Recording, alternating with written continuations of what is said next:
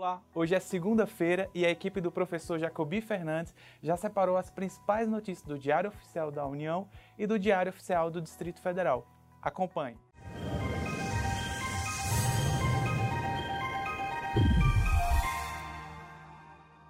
O destaque do Diário Oficial da União de hoje é a Lei nº 13.869, que trata do abuso de autoridade o governo promulgou trechos da lei de abuso após a derrubada de vetos pelo Congresso Nacional. No total, foram derrubados pelo Congresso 18 dispositivos, artigos e trechos de artigos. Outros 15 vetos foram mantidos. O professor e advogado Jorge Ulisses Jacobi Fernandes fez um breve comentário sobre o texto final. Eu convido você a acessar o site do Resumo da U para conferir a opinião dele sobre o assunto e o Tesouro Nacional regulamentou o limite a contratar de operações de crédito para o Estado, Distrito Federal ou município.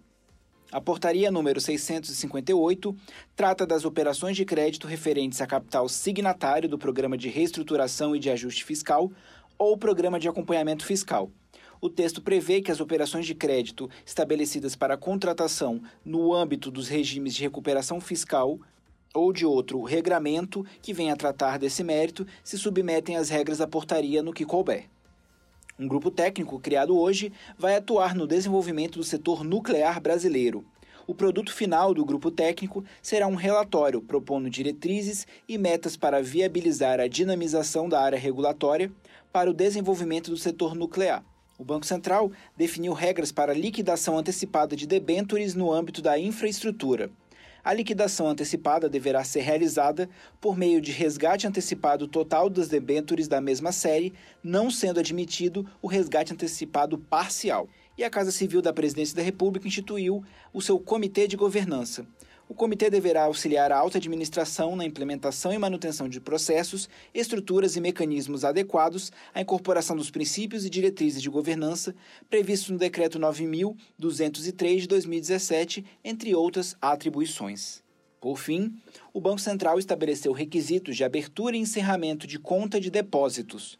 As instituições, para fins de abertura de conta de depósitos, devem adotar procedimentos e controles que permitam verificar e validar a identidade dos titulares da conta e, quando for o caso, de seus representantes, bem como a autenticidade das informações fornecidas pelo cliente, inclusive mediante confrontação dessas informações com as disponíveis em bancos de dados de caráter público ou privado. No Diário Oficial do Distrito Federal, GDF lança selo Chega Mais como estratégia de qualificação dos serviços de saúde.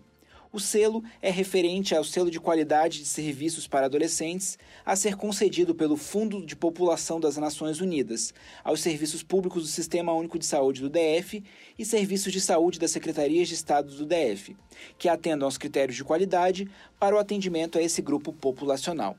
Hoje também foram estabelecidas as diretrizes para fiscalização de resíduos sólidos e para a análise de planos de gerenciamento.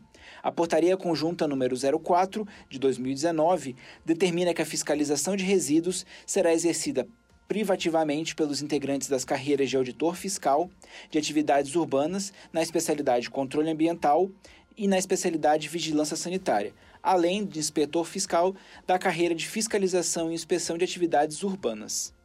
Acesse o site do Resumo DAU, confira textos, artigos e resumos dos dias anteriores. Digite www.resumodau.com.br. Tenham todos uma excelente segunda-feira, uma ótima semana e até amanhã.